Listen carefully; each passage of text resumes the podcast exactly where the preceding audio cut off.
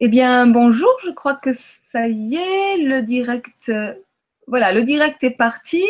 Eh bien, bonjour à tous. Vous êtes sur euh, LGC3, Sacrée Nourriture. Et euh, aujourd'hui, j'ai le plaisir d'accueillir le docteur Alain Scoyi. Bonjour Alain. Bonjour Marie-Line. C'est un, C'est un bonheur d'être avec toi. Oui, c'est super, c'est super.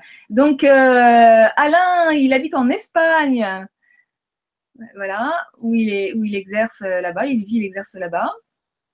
Et, euh, donc aujourd'hui, euh, Alain va nous parler des, des rythmes, l'alimentation et cycle de la vie. Mais avant d'aborder ton sujet, j'aime bien poser la petite question rituelle Qu'est-ce qui a fait euh, que tu t'es euh, euh, passionné pour, pour la nourriture, la diététique, la nutrition Alors, c'est une vieille histoire, puisque j'ai 70 ans aujourd'hui et ça a commencé quand j'avais 15-16 ans et où j'ai découvert petit à petit le bio, la macrobiotique, toutes ces choses-là.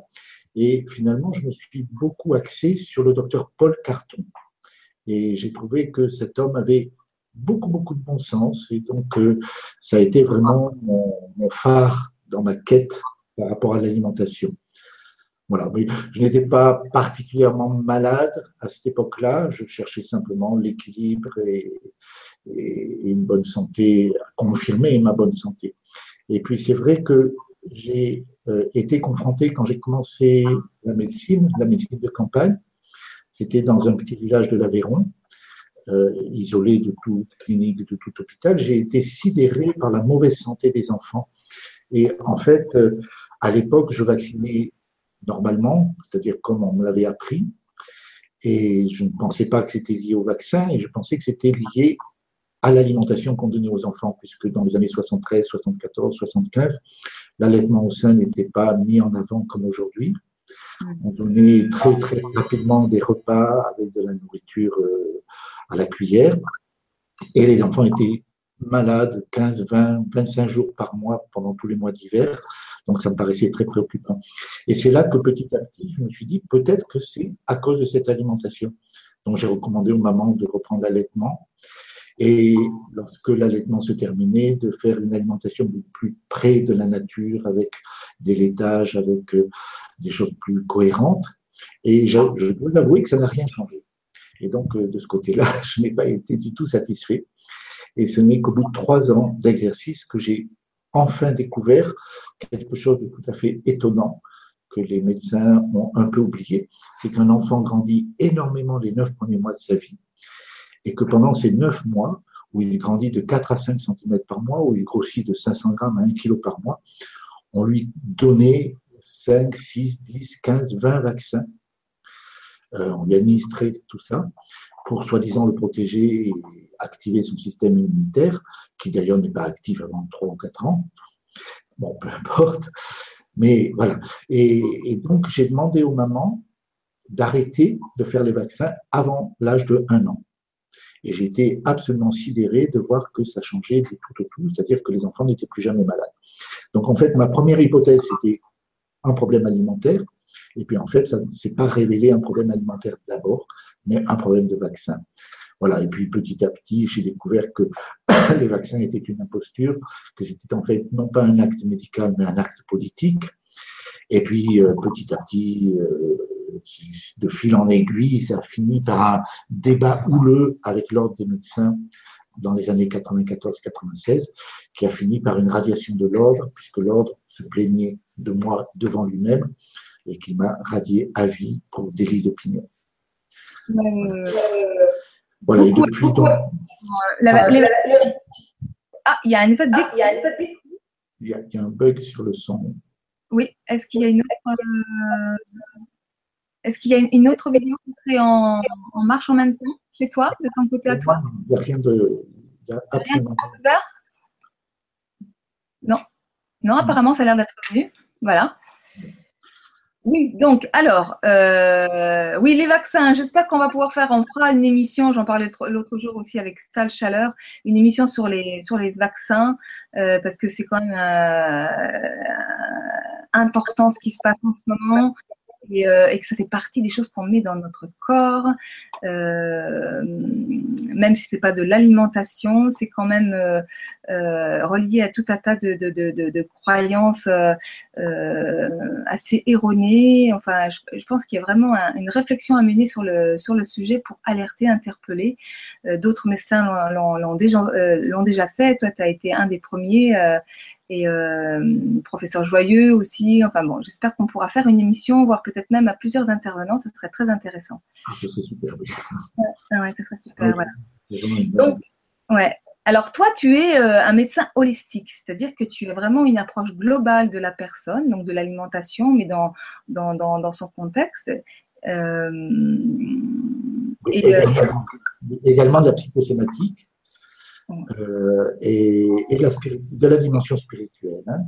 Nous, mettons beaucoup en avant la dimension spirituelle, justement par rapport à la dimension psychosomatique, où il est très très important de, faire un travail de pardon, c'est-à-dire de lorsqu'on veut guérir une pathologie lourde, de, de comprendre qu'est-ce que cette pathologie nous raconte, euh, quelle est la cause à l'origine de cette pathologie et comment on peut euh, évacuer, digérer en quelque sorte les émotions qui ont été à l'origine de cette pathologie. Et c'est là qu'on a besoin d'avoir une dimension spirituelle, quelle que soit la voie que l'on choisit sur ce plan-là. Voilà. Donc, euh, on travaille beaucoup sur tous ces plans-là. Ok. Et donc, euh, tu, il a été prévu une série de conférences avec toi tout au long de l'été. Euh, et donc là, aujourd'hui, on va parler euh, du cycle de la vie. La vie est mouvement. Elle n'est pas linéaire, tu nous dis. Elle est une ondulation entre deux étages. Je te laisse continuer. Voilà. Donc ça, c'est important de bien comprendre que on peut considérer que le temps est linéaire, même si c'est une ligne élastique, même si parfois on a le temps, on a l'impression que le temps va plus vite ou moins vite. Mais une certitude, c'est que la vie n'est pas cette ligne droite. La vie est une ondulation, une ondulation perpétuelle, puisque en permanence, nous passons d'un état d'activité à un état de réparation et de sommeil. Je dis bien réparation et sommeil, puisque, à mon avis, le repas doit être pendant la phase de réparation et de sommeil, et non pas euh, pendant la phase d'activité. Donc, si on prend, euh, j'ai fait un, petit schéma que j'ai assez grossier.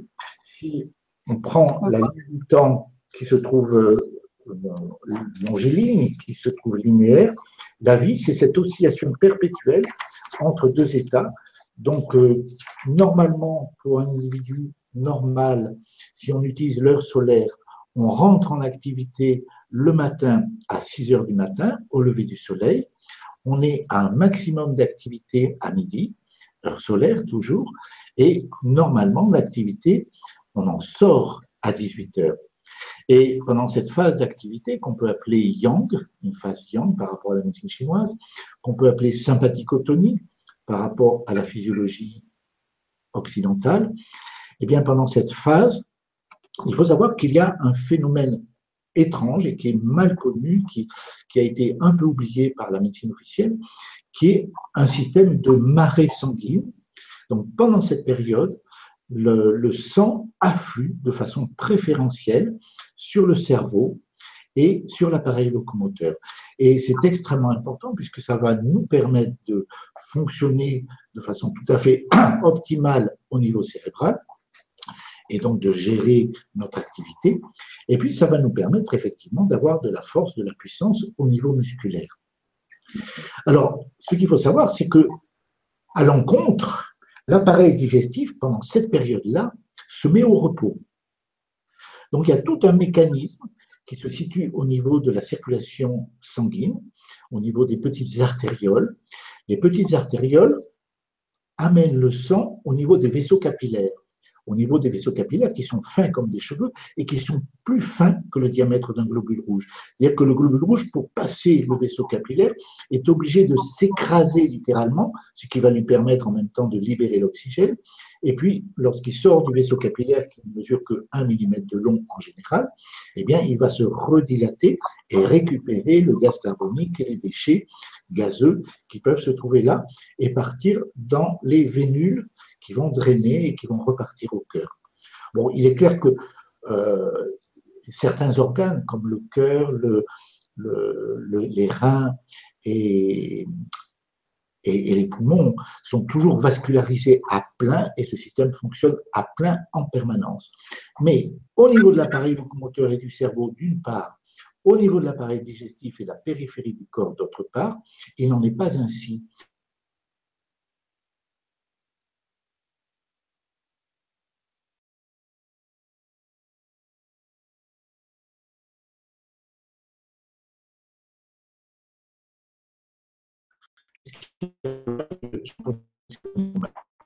Voilà. Donc le sang s'arrête, sauf s'il y a. Allô, allô, Oui, oui, ça y est, tu es revenu. Donc, euh, je ne sais pas où vous en Qu'est-ce que vous avez entendu? Eh ben, en fait, euh, ça a coupé il y a peu près. Par contre, j'ai un écho.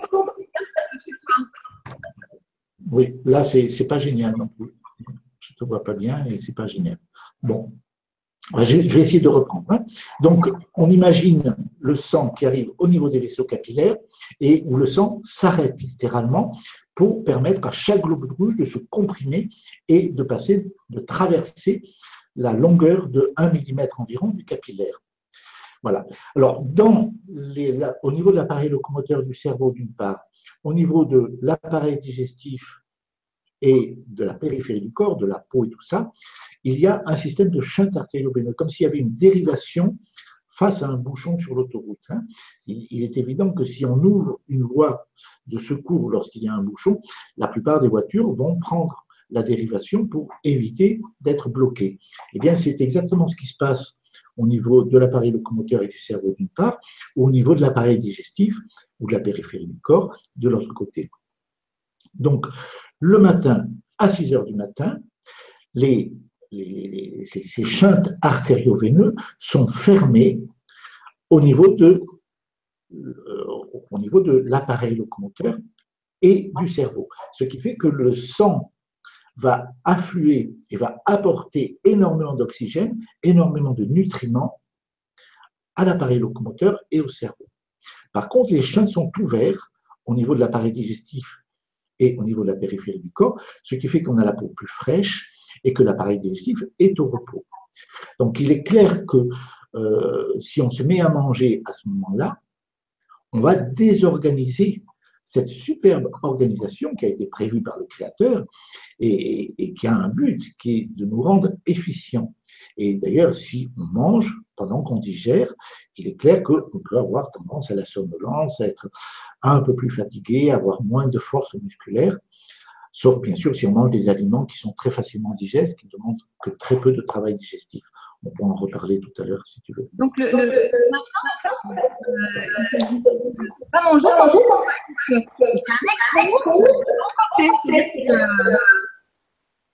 le, le son est très très mauvais, j'ai beaucoup de mal à te comprendre.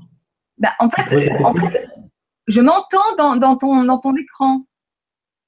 Ah, oui, moi ça fonctionne bien de mon côté, je sais pas. C'est-à-dire que je parle et ah, ça y est, ça revient. C'est la, la qui n'est pas. Il y a des bugs sur la, friture sur la ligne, je ne sais pas ce qui se passe là aujourd'hui, voilà. Donc je disais que euh, tu es en train de nous dire que euh, en fait il faudrait pas manger le matin.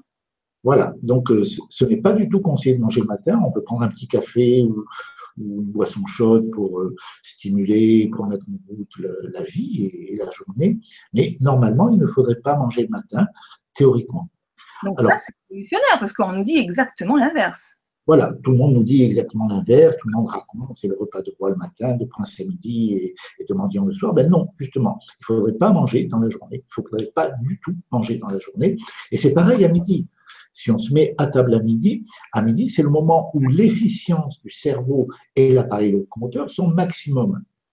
Donc, c'est vraiment pas le moment de se mettre à manger, parce que si on se met à manger, on demande à notre appareil digestif de travailler, et à ce moment-là, le cerveau n'est plus irrigué. Il n'a plus cet apport d'oxygène et de nutriments. Voilà. Donc, j'ai fait un petit schéma de ces chantes artério-veineux. Pas si vous allez pouvoir le voir sur le. Voilà. Donc, vous avez la petite artériole qui arrive, qui apporte le sang et qui apporte le sang au capillaire que j'ai dessiné en vert. Et ensuite, la petite vénule qui rembarque le sang qui a fait l'échange. Voilà. Et il y a ces chaînes artério-veineux avec un petit sphincter, c'est-à-dire un petit robinet qui s'ouvre, qui se ferme à la demande du cerveau et qui permet donc de court-circuiter les capillaires et de mettre l'appareil correspondant au repos. Donc, tout au long de la journée, le sang afflue vers l'appareil locomoteur et le cerveau si on ne mange pas. Et donc, on a une efficience de travail extraordinaire. Et puis, à 6 heures du soir, il y a une bascule automatique. Et normalement, les chants artério-veineux vont s'ouvrir au niveau de l'appareil locomoteur et du cerveau, qui vont se mettre au repos relatif, bien sûr. Et par contre, ils vont se fermer au niveau de l'appareil digestif, qui va être capable à ce moment-là de faire son travail avec une parfaite efficience. Et donc, théoriquement, on ne devrait manger que le soir à 6 heures heure solaire, c'est-à-dire 7 heures en, hiver, 8 heures en, été, peu importe. voilà, il faut, il faut adapter, bien sûr. Mais on ne devrait faire qu'un seul repas le soir. Ce repas n'a pas à être pantagruélique, il faut manger tout à fait raisonnablement. Il faut pas. Il y a, des gens qui, disent qu'il faut se sortir de table avec encore faim. Je ne sais pas si j'irai jusqu'à dire cela, parce que normalement, notre cerveau est intelligent et s'il nous donne la sensation de faim, c'est que peut-être il n'y a pas assez. Mais en tout cas, il ne faudrait pas dépasser le moment où on n'a plus faim.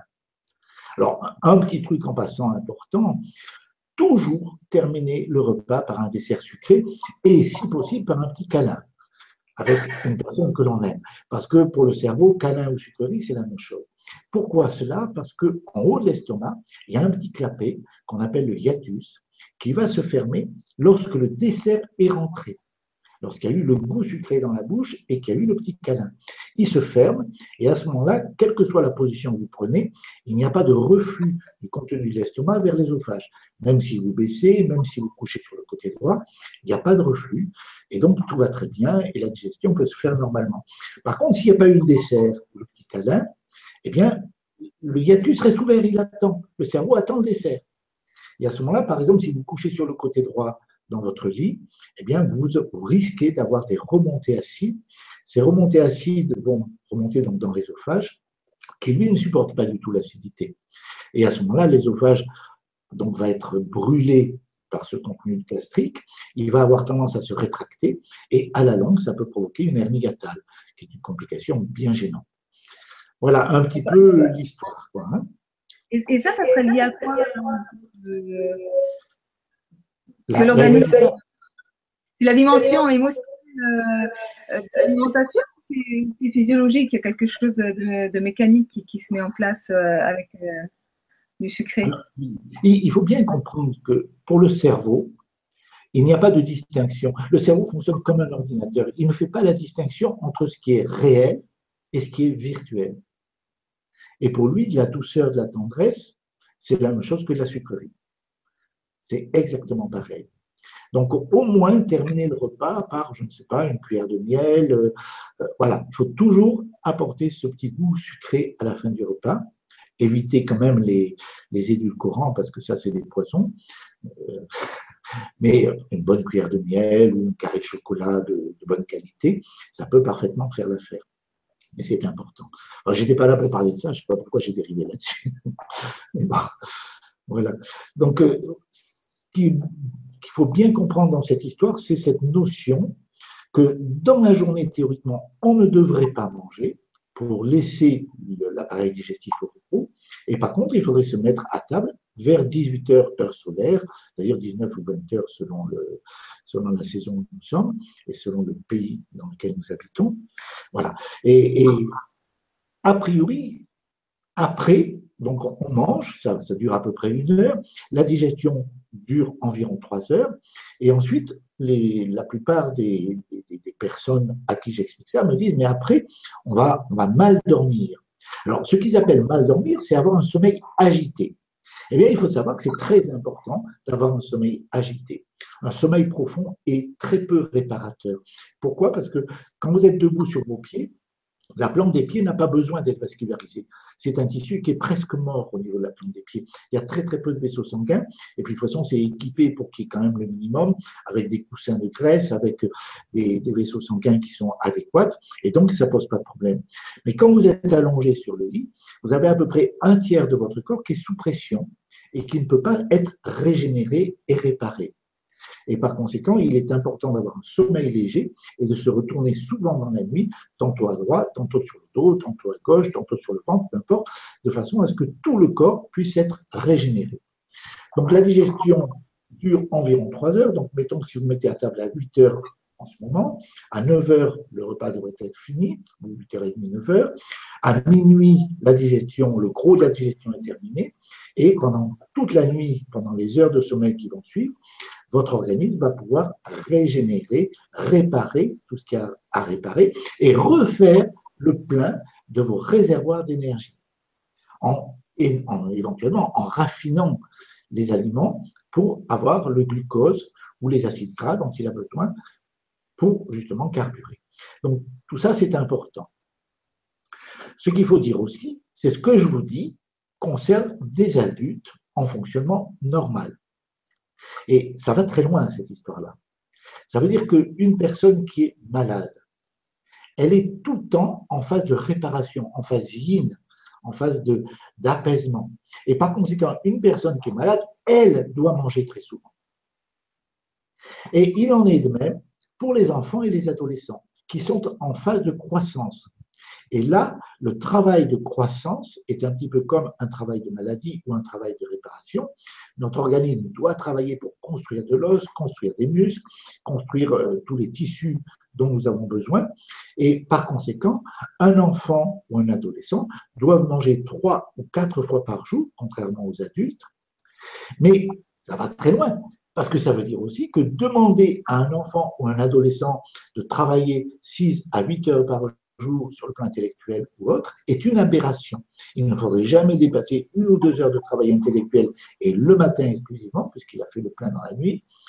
Et puis ensuite, euh, simplement se contenter de lui demander des activités sociales, des jeux, des choses comme ça, lui permettre éventuellement de faire les siestes, mais il faudrait jamais, jamais euh, laisser un enfant derrière un bureau à bosser. Et c'est pareil pour les adolescents. Hein. D'ailleurs,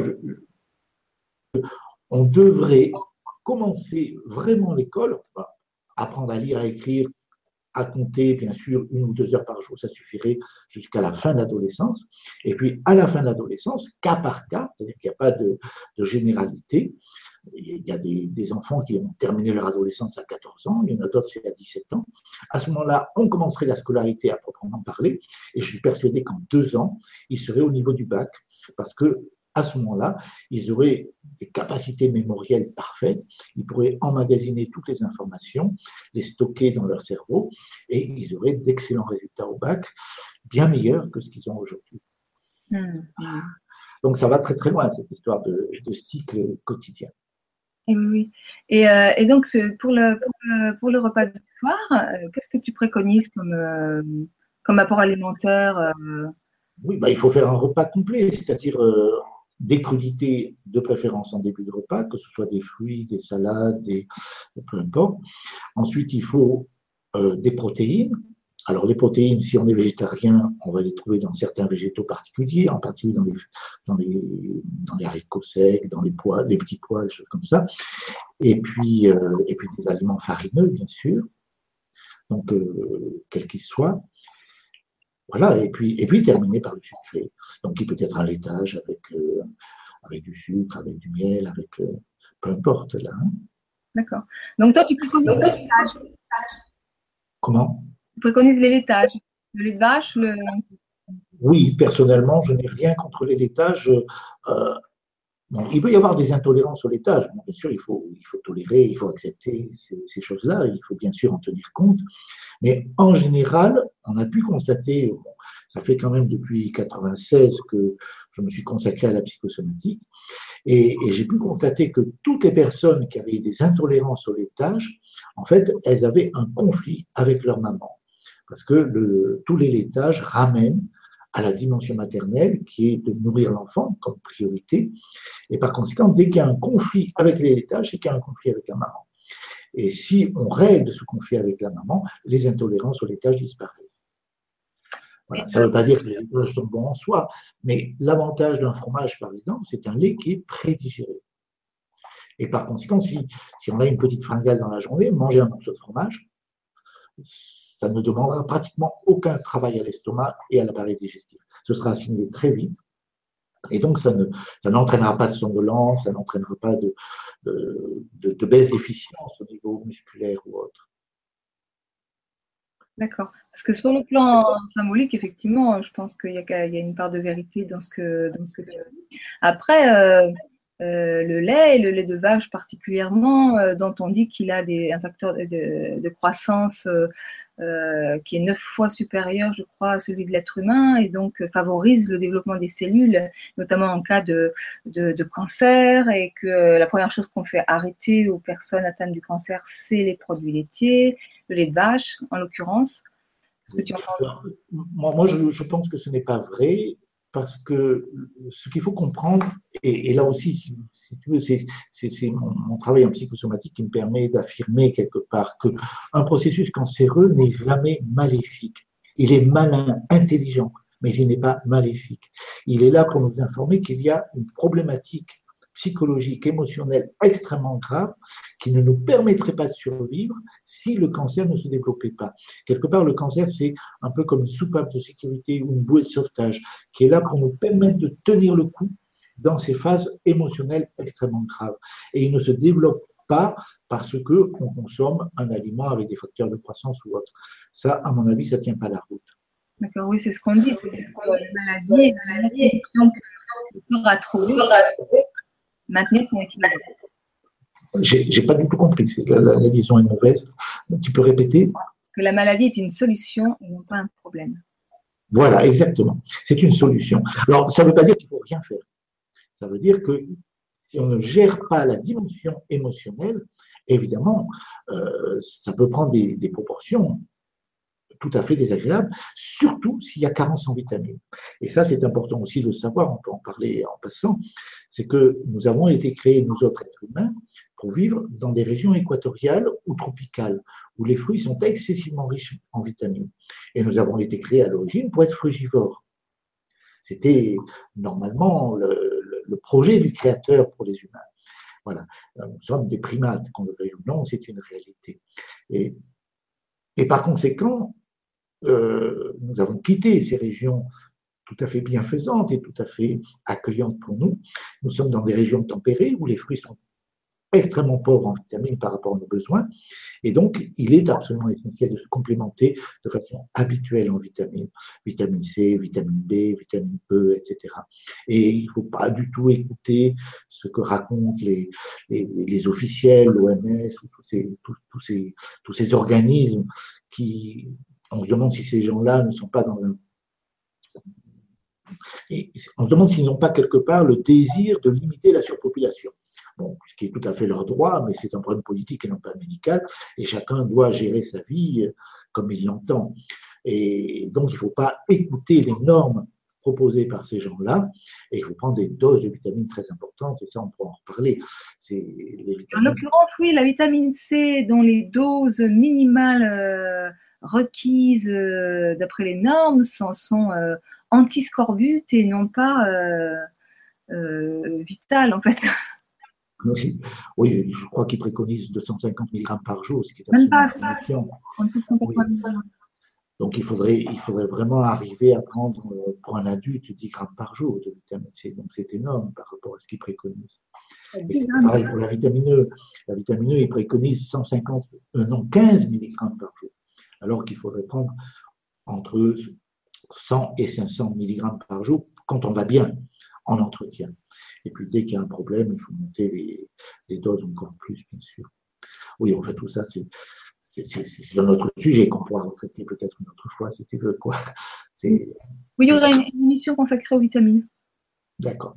Alors, ce, qui, ce, que je ne vous ai pas dit aussi, c'est qu'il y a des circonstances particulières où, ce, on a besoin de manger dans la, journée, essentiellement les, travailleurs de force, parce que ceux-là, ils ont besoin d'énergie, et également les gens qui vivent dans des situations de froid extrême. Les gens qui vivent au pôle Nord ou qui vivent dans, un froid glacial, ils ont besoin d'énergie et ils ont besoin d'être ravitaillés en cours de route, c'est-à-dire en cours de journée.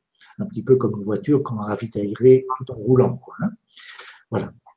Donc ces gens-là, euh, pour ne pas perdre l'efficience dans leur travail, il est nécessaire qu'ils consomment des aliments extrêmement digestes, qui ne demandent aucun travail de digestion ou de transformation par l'organisme. Alors là, je vais faire bondir plus d'un, mais quels sont ces aliments qui apportent de l'énergie et qui ne demandent que très peu de travail de, transformation? Eh bien, c'est le glucose pur, c'est-à-dire les bonbons, à condition qu'ils soient au sucre et pas euh, au succédané du sucre. C'est la charcuterie, la charcuterie crue de préférence, mais euh, comme le saucisson, le jambon cru de bonne qualité, bien sûr, et, bio, c'était essentiel. Le lard, et les paysans, dans le temps, quand ils n'étaient pas mécanisés comme aujourd'hui, ils s'arrêtaient trois ou quatre fois par jour pour manger du lard. Et c'est pas pour rien, ça leur apportait énormément d'énergie très rapidement. Et puis, les fromages, tous les fromages qui sont des aliments prédigérés. Oui, par, rapport au laitage, une chose que je n'ai pas dite qui peut être intéressante, c'est c'est important à savoir, c'est qu'en fait, une vache laitière, elle fournit un lait en surabondance, elle donne toute sa substance pour que son bébé ait suffisamment de lait, et en en profitant au passage, mais elle est dans une démarche d'amour inconditionnel dans ce processus-là. C'est-à-dire qu'en donnant toute sa substance, au lieu de vivre une vingtaine d'années, elle ne va vivre que 5 à 7 ans. Donc, c'est de sa part, c'est un véritable sacrifice d'amour inconditionnel. Et on peut dire en conséquence que l'élaitage, c'est quelque part de l'amour inconditionnel en solide, quoi, en, barre ou en liquide. Quoi. Après, tout, j'ai deux Alors, bien sûr dans la manière dont la vache est élevée et, dont elle est traitée. Dans la filière euh, industrielle, ah bah là, c'est abominable. Là, c'est abominable parce qu'on va manger. Le veau est tué, euh, la vache souffre. Euh, je veux dire, l'amour, il n'y en a pas beaucoup, je crois. Hein. Oui, là, c'est, on, est dans, on va, manger sa souffrance dans ce cas-là. Hein, là, il faut être. C'est, d'où l'importance d'avoir du discernement toujours, et, euh, et que c'est un petit peu ce que disait aussi Jacques Antonin par rapport au blé, parce que lui, il disait, il tenait aussi un, un discours fort intéressant qui va à l'inverse de ce qu'on a l'habitude d'entendre ces derniers temps sur le gluten. Euh, mais effectivement, il remet en cause le mode de production, euh, euh, il parle d'un certain type de blé, enfin, etc. Donc, je pense que pour le lait et les produits laitiers, il s'agit aussi de, de voir quel type de lait on l'achète, où on l'achète, à qui on l'achète, comment ça a été produit, etc. etc. Oui, bah, c'est sûr que pour qu'une vache soit une vache laitière, de toute façon, il faut la faire souffrir au départ. Hein, il faut lui enlever son veau, il faut la séparer de son veau. Sinon, ça, elle, reste une vache normale et elle ne fabrique qu'entre 3 et 5 litres de lait par jour. Donc, il y a une souffrance au départ, ça c'est sûr qu'on est obligé de lui imposer. Mais dès que le, processus s'est lancé, elle, ne souffre plus. Alors, si elle est bien traitée par ailleurs, si elle est à l'extérieur, si elle peut bouger, si elle n'est pas entravée, enfermée tout au long de la journée, bon, je crois qu'après, on peut considérer qu'elle ne souffre plus. Alors, il y a euh, Laurence qui dit Bonjour à vous, vous allez peut-être rire, mais quand je fais un repas unique le soir, on m'a déjà dit que pour engraisser les, les, animaux, on leur donne un repas unique dans la journée. Qu'en pensez-vous?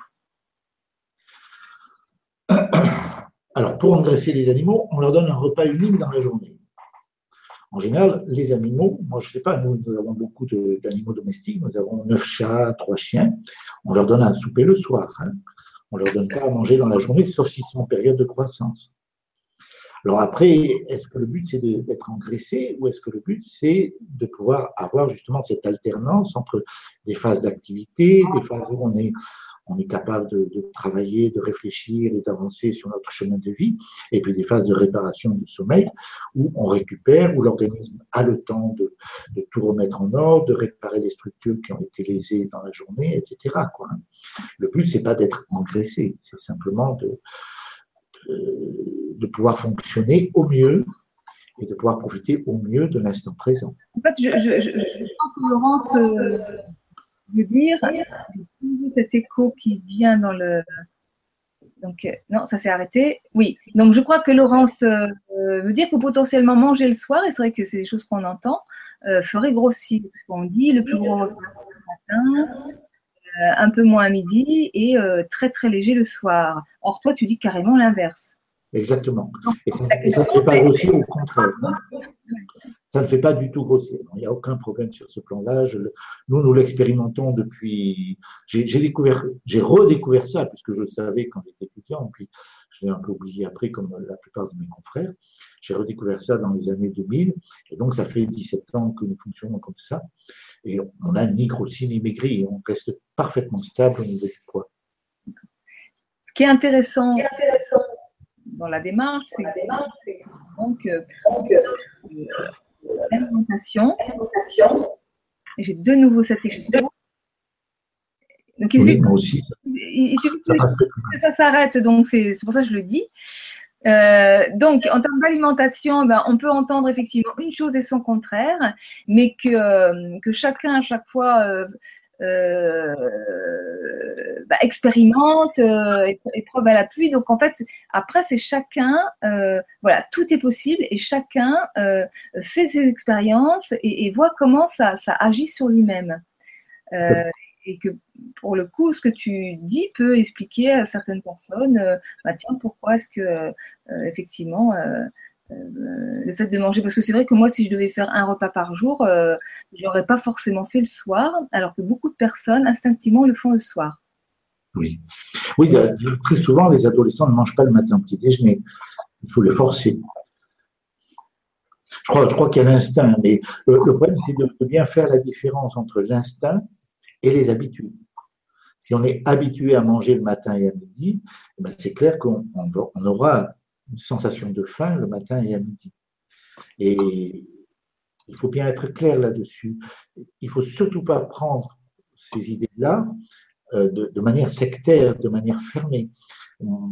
Quand, quand j'ai redécouvert ces choses-là et que je me suis progressivement euh, mis à ce repas unique le soir, bah, j'ai mis à peu près un an pour faire la transition. Rien ne presse. Et puis, si un jour on est invité à manger à midi par un ami, on mange à midi. C'est pas, c'est pas, il faut pas se mettre des œillères, quoi.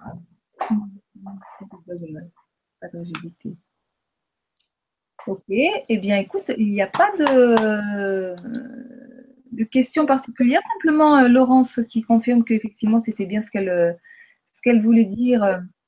Euh, voilà, alors je vois que c'est noté trois messages, mais moi je n'en vois que deux. Donc euh, il y aurait un message que je ne verrai pas. Comme je ne vois pas le Donc, euh, donc voilà. Euh, Alain, qu'est-ce que pour le mot de, la fin, pour conclure, qu'est-ce que tu auras envie de, dire, de partager sur cette histoire de, de cycle de, de vie ben, Ce, qu'on peut dire en conclusion, c'est que quelque part, nous avons été créés et, nous sommes des créatures absolument fabuleuses et merveilleuses, nous sommes des êtres extraordinaires.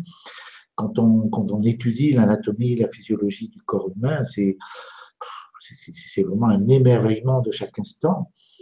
Et essayer de revenir petit à petit au respect et à l'intelligence, à la connaissance et à l'intelligence de ce fonctionnement, de cette physiologie, bah, c'est un, vrai bonheur. C'est un vrai bonheur et, c'est vrai qu'on se sent tellement mieux. Moi, j'ai perdu du ventre, j'ai 70 ans, je commence à avoir un peu de ventre, j'ai un peu perdu de ventre. Je, je, me sens mieux dans mon corps depuis que je fais comme ça. Voilà, je crois que c'est important de comprendre cette, cette histoire d'efficience.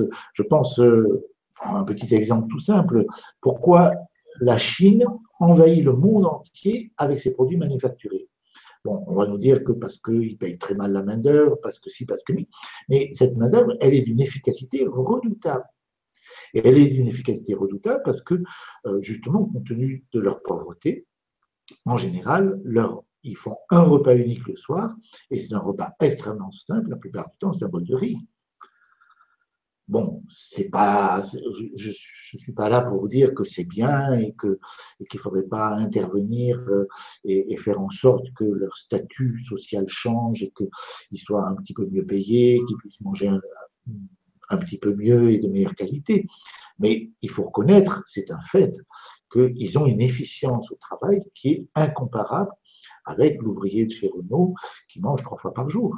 De toute façon, je crois que sur les quantités. Ah, ça y est. Donc, du coup, on recommence. Voilà. Ça s'arrête pas. Euh, sur le fait que, que, nous mangeons beaucoup trop, je crois que là, il y a quand même euh, un.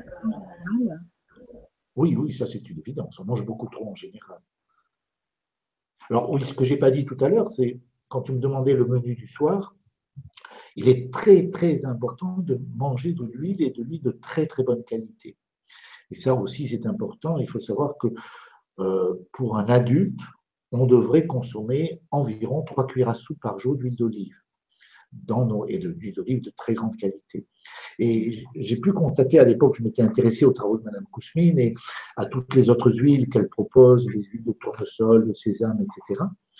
Et j'ai pu constater sur euh, les, patients que j'ai suivis, puisque j'ai quand même suivi énormément de patients tout au long de mes 40 ans d'expérience, j'ai pu constater que les gens qui ne consommaient pas leurs 3 cuillères à soupe par jour d'huile d'olive avaient une peau de très mauvaise qualité, rugueuse et, et, et, malsaine. Alors que dès qu'on arrive à 3 cuillères à soupe par jour d'huile d'olive, on a une peau merveilleuse une femme enceinte, par exemple, ne fera pas de vergéture, etc. Donc, c'est quand même très intéressant ça aussi. Hein. Donc, on a besoin d'avoir des sels minéraux, à savoir des légumes. On a besoin d'avoir des glucides, des glucides lents, des, sucres euh, du pain, des pommes de terre, tous les farineux classiques. On a besoin, si on ne mange pas de viande, moi, je, je, mange à peu près deux œufs par jour, mais si on ne mange pas de protéines animales, il est important de, consommer des, haricots secs, des, lentilles, des petits pois pour apporter suffisamment de protéines. Enfin, à ma connaissance, c'est quand ce qui en apporte le plus. On a besoin de crudité, bien sûr, et, tout, ce que ça apporte pour drainer l'intestin, toutes les vitamines, vitamine K, etc., que ça peut apporter. Donc tout ça, la vitamine K, on n'est pas trop en ça va. Si on consomme des, crudités, salades ou autres. Hein. Voilà. Voilà ce qu'on peut dire grosso modo du repas du soir. Ça doit être vraiment un repas complet où on met tous ces ingrédients. Alors évidemment, ça, rentre en, débat lorsqu'on est malade avec toutes les, toutes les propositions de régime dissocié tout ça, puisque là, on mélange tout. Mais quand on est en bonne santé, il n'y a pas de problème. On peut faire un régime dissocié quand on est malade, puisque d'autant plus qu'on fait plusieurs repas par jour quand on est malade. Donc là, on a intérêt effectivement à faire un régime dissocié. Voilà. Et puis parfois, pas parce qu'on est malade, euh, qu'à nous et, d'où l'importance aussi de diversifier. Ce qu'on oui, on ressent. Il faut diversifier, c'est sûr. Hein. Ouais, voilà. Ok, Alain, euh, ça recommence, infernal. Oui. Donc, je Il veut bien, voilà. Non, il veut pas. Voilà. Et euh, donc oui, donc tu œuvres beaucoup avec ton épouse euh, Brigitte euh, et qui, inspire beaucoup des travaux de Bingen. J'ai pas entendu. Qui s'inspire beaucoup des travaux de Hildegarde de Bingen. Oui, tout à fait. Brigitte a fait un, un, énorme travail de synthèse par rapport à Saint-Hildegarde de Bingen. Elle l'a découvert il y a une dizaine d'années, tout à fait par hasard, parce qu'elle s'est intéressée à la phytothérapie. Et elle a écrit deux livres sur la question. Un premier livre où elle raconte sa vie et où elle parle de la médecine qu'on lui attribue, qui en fait ne vient pas d'elle, mais était la médecine des moines de son temps en Allemagne. Donc c'est assez particulier. Bon, ce qui ne veut pas dire que le petit épeautre qu'elle recommande n'est pas, n'est pas bon pour la santé, mais elle, elle le recommandait parce qu'il n'y avait pas autre chose. Euh, et puis ensuite, euh, Hildegard était une visionnaire un petit peu comme Jean l'évangéliste et, son Apocalypse. Et par conséquent, euh, Hildegard a laissé un message spirituel d'une très très grande force, d'un très très grand intérêt, mais qui a été très très peu décrypté. Et donc, elle s'est attelée à la tâche et elle a fait un deuxième livre sur le message spirituel de la Sainte, qui est un véritable chef-d'œuvre. Voilà. Et qu'on a pu faire illustrer par une amie qui a une maladie Parkinson et qui, par conséquent, euh, a, fait des aquarelles, mais qui ont doublement du mérite, puisque avec un Parkinson, c'est pas évident de faire des œuvres d'art. Mais elle nous a fait de véritables œuvres d'art. Donc, eh ben, peut-être que, Brigitte viendra nous faire une conférence euh, sur cette regard de Binninger. Pourquoi pas? Et puis, euh, comment dire, en tous les cas, tout votre travail à tous les deux s'inscrit vraiment dans une, euh, dans une démarche spirituelle globale en lien avec. Euh, alors, tu me parlais de l'amour. Comment tu parlais? L'amour. vas-y, redis-moi. L'amour oblatif. Euh, oui, ça, ça, fait partie des, choses que j'ai compris il y, a, il y, a, 17 ans quand j'ai rencontré Brigitte. Je n'avais jamais découvert ça avant. Euh, j'ai toute ma vie été en quête d'amour et du grand amour, peut-être parce que bah, ma maman était un peu trop occupée, nous étions six enfants, j'étais perdu au milieu. Et donc j'étais toujours en quête d'amour et, et, bon, ben, comme tout le monde, j'ai fait plein de bêtises et, et oui, je crois que je, peux dire, je me suis trompé, je ne sais combien de fois. Et donc j'ai vécu des grands échecs très douloureux jusqu'à ce que j'ai compris enfin, euh, à 55 ans, qu'est-ce que c'est que le vrai amour. Et c'est un amour absolument extraordinaire, qui est un amour où on a l'intensité de l'amour amoureux, mais dans la durée. Donc ça, on pourra en reparler un jour, si tu veux. C'est un amour spirituel. Hein. voilà, c'est un amour spirituel, mais qui est bien au-delà de l'amour inconditionnel, qui va bien au-delà. Hein. L'amour inconditionnel, quelque part, les vaches en sont capables, les chiens en sont capables, les chats en sont capables, mais nous, nous sommes capables d'un amour encore plus fort, encore plus grand. Super. Eh bien, écoute, super. il y a bonjour, Il y a encore les oui, le son est très très mauvais. Ah oui, le son est mauvais. Ça donne. Bon, alors, donc, Lily qui nous dit Depuis longtemps, je mange que le soir, un gros repas, et c'est comme cela que je me sens le mieux. Mais le problème, c'est que je suis en pleine forme et que je vais dormir très tard. Sinon, c'est très bien. Merci euh, Lily pour ce témoignage. Voilà. C'est vrai que on, peut voir aussi l'aspect de l'ingénieur domestique. Vous savez, ce métier absolument incroyable où, des gens sont au travail 365 jours par an, sans être connus, sans retraite, sans rien, qui est le travail de toutes les mamans. Bon, si une maman a à préparer le petit déjeuner, si elle a à préparer le repas de midi, si elle a à préparer le souper, c'est vrai que c'est important tant que les enfants sont jeunes, mais une fois qu'on est adulte, c'est un sacré soulagement pour elle de n'avoir qu'un seul repas par jour à faire ça fait beaucoup moins de travail, ça fait moins de décès, ça fait moins... Et, je crois que c'est un aspect très positif aussi. Voilà. Super. Eh bien, écoute, euh, merci beaucoup, euh, Alain. Et euh, mercredi prochain, tu vas nous parler de l'équilibre acido-basique. Oui. Voilà. Comment? Ah, il, voilà. Tout à violet